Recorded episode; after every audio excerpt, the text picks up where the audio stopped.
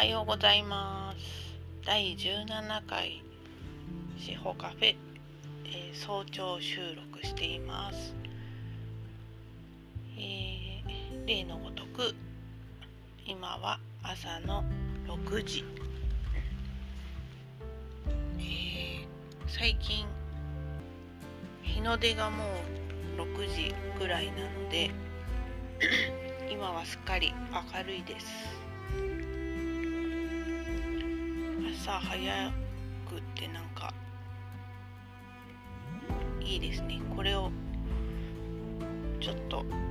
早朝収録を習慣化できたらいいなと思ってます。と今日は、えっと、怖さについて話してみようかなと思います。私が今のところついている病名が全般性不安障害なんですけどまあこれ不安障害のこともちょっとまだ私自身よく分かってなくてネットで調べたりとかくらいしかしてないんですけどちょっと近々もう一度病院に行ってなんか今の自分の状態とかまあ体に現れる症状とかを言ってみてもう一度何て言うかこう診断してもらおうかなっていうのも考えてて。予約を取りました。月末に病院に行ってくる予定です。やっぱりその恐怖心っていう怖さとか恐怖心っていうのは人が当たり前に持っていて普通にあるものだと思うんだけど私の場合はなんかそれが多いっていうのかな。多分。人と比べたことはないけどその状態が悪いと自分の調子が悪いとすごくいろんなものが怖かったり何でも刺激は何でも怖いみたいに怖さに変換しちゃってるような気がしていて。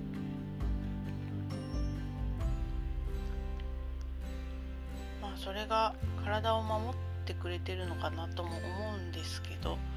やっぱり日常生活を送る上でまあ大変というか制限が多かったりするんでね。であまりにもその恐怖心が強すぎて、まあ、薬を飲んで対処してっていうところですかね。不安感とか恐怖心がちょっと膨らみすぎるっていうのれを、まあ、薬で対応してるっていうところですかね。やっぱり健康な時自分の中で健康だった時とはやっぱり違くてその外に出ること自体が怖いとか人と接すること自体が怖いとかやっぱ健康ではないような気がするわけですよね自分の中で。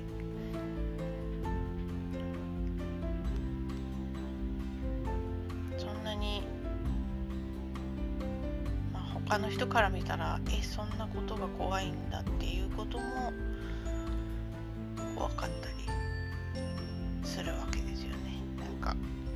それこそお金を使うこととか自分お金がないとかねなんかちょっとしたお金を使うのが怖かったり家家を離れるのが怖いとかちょっと遠出したって何の問題もないはずなんだけどいろんなことが心配になって怖くなっちゃうってことも多いですかね。あとは新しいコミュニティにポンと入ることとか。まあでもこうやって喋ってみるとやっぱりすごくぼんやりとした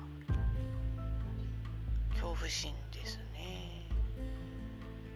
でものすごくそれがわけですよね。怖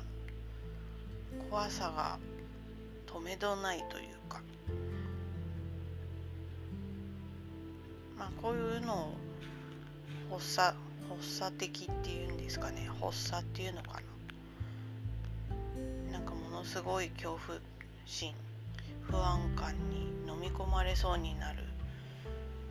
時が作なのかな？なんかパニック発作とかだとハカハカして心臓がドキドキドキドキしてなんか過呼吸になったりするのかしらなんか人間。の体ってすごい不思議ですね。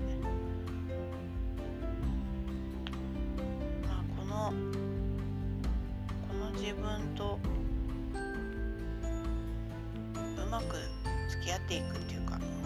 まあ、うまくなくてもいいけどやっぱ付き合っていく。うん付き合っていく上でやっぱなるべく快適に生きていきたいんでなんかそういうのを探っている感じですかね。で結局自分に必要なものが分かるのかもしれない。今の自分に必要なものが分かるのかもしれないですね。なんか締まりがなくなっちゃったけど今日はこんな感じで終わりにします。いつも聞いてくれてありがとうございます。ではまた収録します。またね